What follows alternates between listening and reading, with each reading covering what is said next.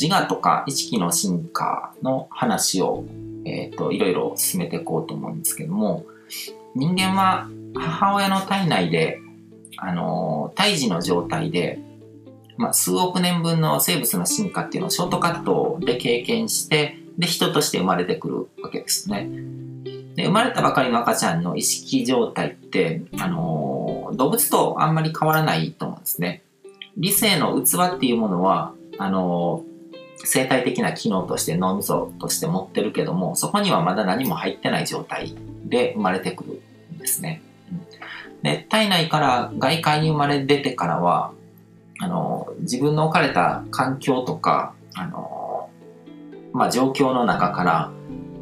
たくさんの情報をインプットされながら、急速に脳とか意識が進化していくんですね。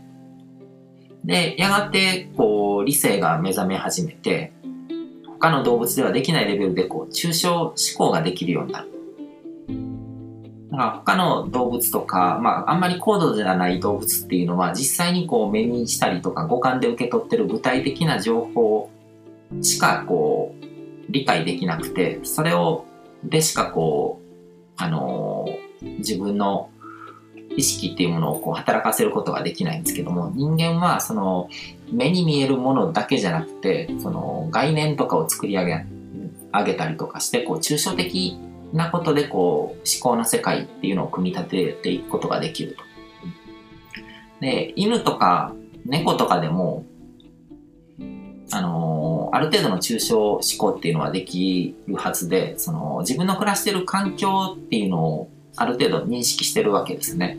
で、状況も多少は理解してるんですよ。だから空気を読んだ行動が取れたりとかするし、で、あのー、まあ、飼い主っていうものをちゃんと認識してくれるわけですね。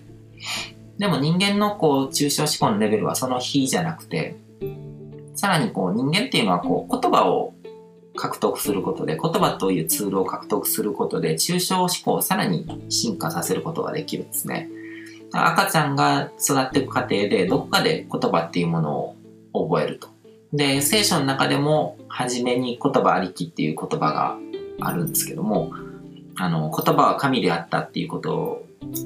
が書かれてるんですけども、言葉っていうか、まあ、言語とか、もともとの語源だとこう、ロゴスなんですね。で、その言葉っていう意味だけじゃなくて概念っていうものも含んでて、で、概念っていうのはどういうものかっていうと、あの、犬とか猫とかも概念っていうものはある程度理解してて、あ、この人は人間だけども飼い主だなとか、自分の近しい存在だなとか、そういうことを分かってるわけじゃないですか。あこの人は自分の家族だみたいなこうラベルを貼って理解をしてるわけですね。そのラベルっていうものが概念なんですね。ただその言葉を持ってないと概念だけがこういっぱいこう頭の中にこう知識として入ってくると分からなくなってくるじゃないですか。でも人間はその概念っていうものを言葉の中に入れて、その言葉同士を使って、その概念と概念の関係性を理解したりとか、どんどんどんどんこう抽象度の階段を登っていけるんですね。言葉を持ってないと、あまり人間であっても、あまり複雑な関係性っていうのは理解できないんですよ。だから、犬とか猫とかは、飼い主の人間とかを見て、この人とこの人は、なんかこう近しい仲だなとか、そういうことはある程度こう認識することはできても、具体的にどういう関係性なのかっていうことまでは無理なわけじゃないですか。だから多分こう、この飼い主の二人いる人間が、こう、兄弟姉妹なのか、あの、夫婦なのか、たまたま一緒にいてる友達なのかとか、そういうところまではあの、理解することはできないわけですね。でもそれは、人間は、あの、言葉を獲得することで、それを理解していくことができると。で、その、言葉を獲得することで概念っていうものをこう積み上げて、それを組み合わせた抽象思考をこれまでにないレベルで進化させることができたのが、こう人間の人の意識なんですね。で、そうやって、こう、意識が進化していく中で、だいたい6歳頃ですね。6歳ぐらいまではあの潜在意識主導で催眠状態で生きてるっていうことがよく言われるんですけども、そのくらいの時期にこう自我の芽生えっていうものがやってきて、まあ物心がつくっていうやつですね。僕もだいたいちょうどその頃小学校に上がるちょっと前ぐらいに自分の記憶、思い出せる記憶、健在意識で思い出せる記憶の最初の記憶っていうのが始まってて、で、その物心がつくっていうのはどういうことかっていうと、自覚っていう人間だけが持つ能力を獲得するんですね。自覚っていうのは自分を客観的に捉えられるんですよ。だから自分が、あの、これ動画を見てる人も想像してみてほしいんですけども、自分が部屋の中にいて、まあ自分がどこの空間にいるかわからないですけど、それを客観的になんかこう、知ることができるじゃないですか。だから自分をそうやってこう客観的に捉えることができる。で、自分の中に生まれてる感情を客観的に見ることができる。あ、今自分怒ってるなとか、あ、今自分悲しくなってるなとかっていうことに気づける。で、自分の思考っていうものも客観的に見ることができると。あ、今自分こういうことを考えてるなっていうことにふっと気づくことができると。だから自分が考えてることに完全に同化せずに、パッてふっと視点が上がって、それを考えてる自分に気づくことができると。それが、あの、人間の意識だけが持つ自覚っていう、あの、抽象思考が、まあ、次元が変わってると思うんですね。その抽象思考がっていうよりも。それができるのとできてないのとで、その意識の進化っていう意味で捉えると、犬とか猫とかはそういう自覚っていうものは持ってないんですね。うん。で、あのそうやってこう自我っていうものが芽生えてくることによって自分っていう存在がこう世界と一体じゃなくて別個の意識体として独立したものだっていう認識が生まれてくるんですね。だから赤ちゃんとか動物とかっていうのはもう生きるのに夢中で無我夢中な感じですね。だから自分が何を考えてるのかとか自分がなんで怒ってるのか、なんで怒ってるのかじゃなく、自分が怒ってるとか、どういう状態にあるのかっていうことを気づいてない、認識してない状態で生きてて、で、それに気づくことができるっていうところから人の記憶って始まってると思うんですよ。で、そこから人間のこう欲求の根っこの部分が生まれてきて、まずこう、あの、安心安全欲求っていうのがあの、一番根っこにあるんですけども、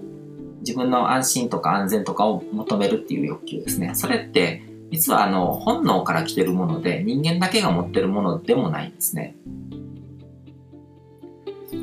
で、そこから、その、自我っていうものが生まれて、自分は、なんかこう、世界から切り離された別のものなんだだから自分以外にもいろんな人間がいて、その中で自分というものがあるっていうものが生まれてきた時に、生まれてくるのがこう分離欲求とか分離不安っていうものですね。だからこれまで自分はこう世界の一部っていう感覚があったのが、自覚を得ることによって世界と自分は別のものだっていうことを認識しちゃうわけですね。なんか世界から切り離されたことによる、こう、分離してしまったことによる不安っていうものと、逆にこう、世界と比べて自分はこういう存在なんだってこう、他のものと同じじゃなくて自分は自分なんだっていうアイデンティティみたいなものが分離欲求として生まれてくると。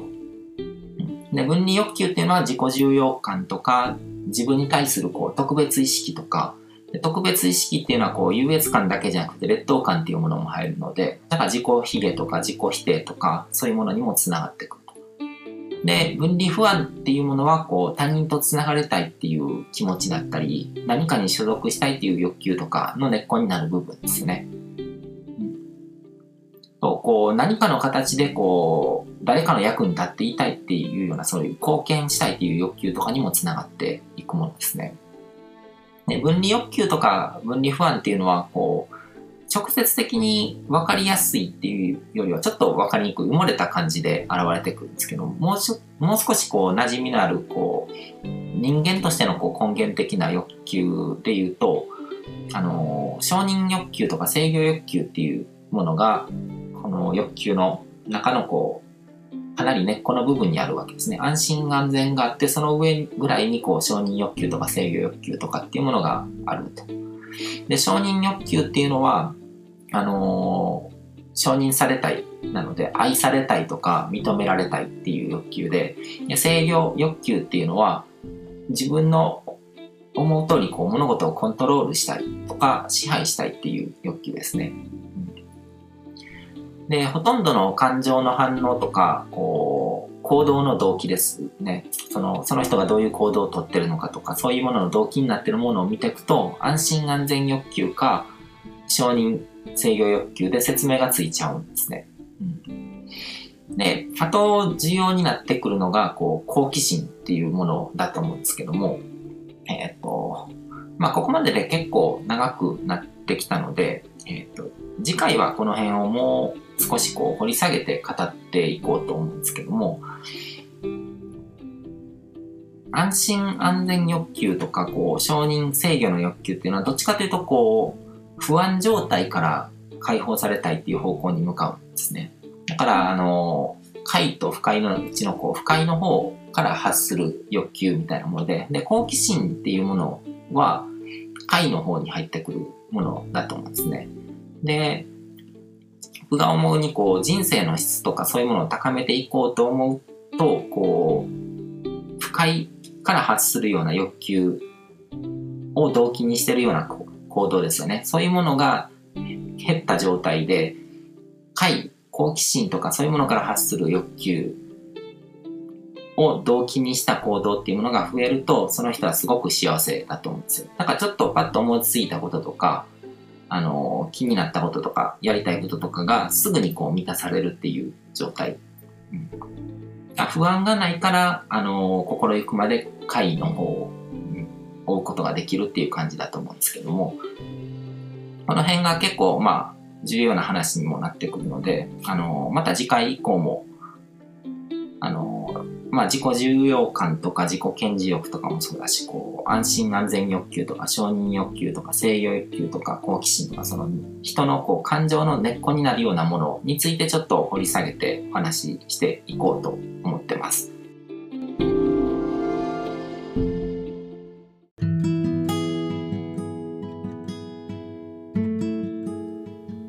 今回も最後まで聞いていただいてどうもありがとうございます。チャンネルの説明ページの方に僕が提供している悟り式コーチングの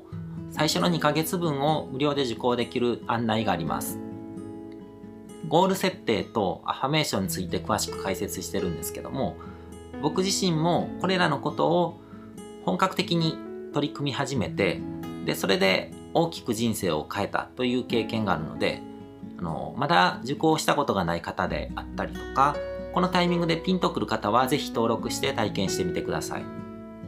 また、僕がどんな人間なのかを簡単に知ってもらえる2分ほどで読める会員プロフィールのリンクも貼ってます。僕自身がインターネットを通じた出会いによって自分の人生を大きく変えたので、この出会いがあなたの人生を変える良いものになることを願ってます。ではまた次の放送でお会いしましょう。